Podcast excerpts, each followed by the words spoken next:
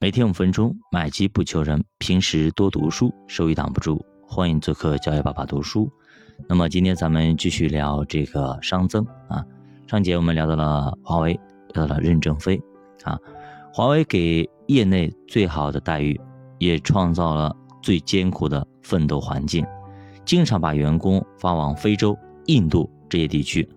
那么任正非说啊，你愿意去开疆扩土，愿意。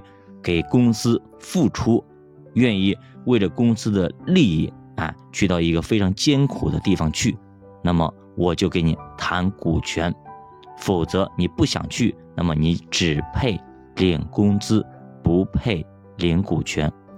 这其实对于我们这些做企业的特别有启发。股东是什么？股东一定是可以开疆扩土、具有创业精神的，可以扛事儿的。你别说公司有事我就跑，我就换家公司，那叫上班的，叫打工者。如果你没有创业精神，那么你就不要去当股东。同样的，作为投资者，我们也得有这种创业精神。别这股票稍微跌一下，然后基金稍微跌一下就跑了，就换一只，对吧？然后买一只又跌，要赶紧跑，那你就没有创业精神。创业精神，我们买一只基金，那么我们可能要等。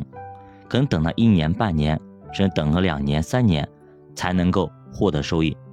也就是说，可能他一个月的收益，就是回报给你三年的收益。比方说，你本来想一年赚个百分之十五，好，但是呢，三年来它一直在下跌，跌了很多。但是直到某一个月，它一下子涨上去了，然后划算下来让你赚了百分之六十。这样的话，你三年对吧，就赚百分之六十，一年赚百分之二十。那么他一个月就给到你这么多收益，这就是一个企业的思维和创业的思维。人性其实都是好逸恶劳的。那么任正非他用学习来做功课，面对企业产能落后，华为就用研发做功课。也就是说啊，如果你要顺着人性来看，那么肯定是熵增效应。只有我们持续的努力。让自己处于逆境当中，才能对抗熵增。如果你很舒服，那么你就像那个温水的青蛙一样，一直很舒服。但是当你反应过来的时候，你已经毫无招架之力，只能等死。我们再看一下亚马逊的例子啊，其实贝索斯也是对抗熵增的非常厉害的人啊，对吧？亚马逊这么些年那么厉害，肯定是有他一条道道的。那么他的著名的飞轮效应。就是几大业务相互促进、相互推动，成为一个齿轮，连续的循环。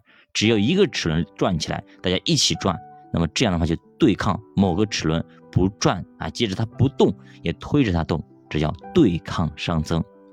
他一开始呢，其实是在网上卖书，然后呢，在网上卖一些三 C，接着又开始进行云计算、进行物流，每一个业务都是彼此相连。在每一个飞轮之上都持续的做功课啊，只是为了给用户带来更加优质的体验。但是在不断的实现用户体验的过程中，在提升的过程中，给亚马逊带来了不断的新业务形式，带来了新的商机，实现了持续的增长。其实贝索斯在二零一八年就问鼎了世界首富，国内很多的互联网企业其实都在这么搞。比如说阿里、腾讯、美团、拼多多，都是不断的在满足用户需求的同时，实现了企业的扩张。那么作者还举了一个例子，就是谷歌，哎，说它的成功就是一个百分之二十的时间制，什么意思呢？就是谷歌规定啊，自己的员工一周可以拿出百分之二十的时间去研究自己喜欢的项目。比如说我们非常熟悉的谷歌产品啊，像什么谷歌地图。谷歌新闻、谷歌语音服务，都是这百分之二十的时间产生出来的。就上班时间，你可以拿出百分之二十来研究你喜欢什么，你就可以研究什么。自由时间，那么让大家去放羊，你你可以随便研究什么都可以。但其实并没有啊，甚至很多工程师都是利用晚上和周末自发的加班加点。你一旦让员工找到了有激情、愿意为之付出的项目，那么这些员工就通常都是不惜，可以说损失自己的业余时间、休息时间去努力的。很多企业不这么想，中国企业想，我给你百分之二的时间，你就去打游戏了，你就去抽烟了，对吧？但是并不是这样子的，你这样想你的员工，你的员工会想这样老板，所以有什么员工就有什么老板，有什么老板就有什么员工，是相互的。所以说加班很累吗？要看你干的是什么。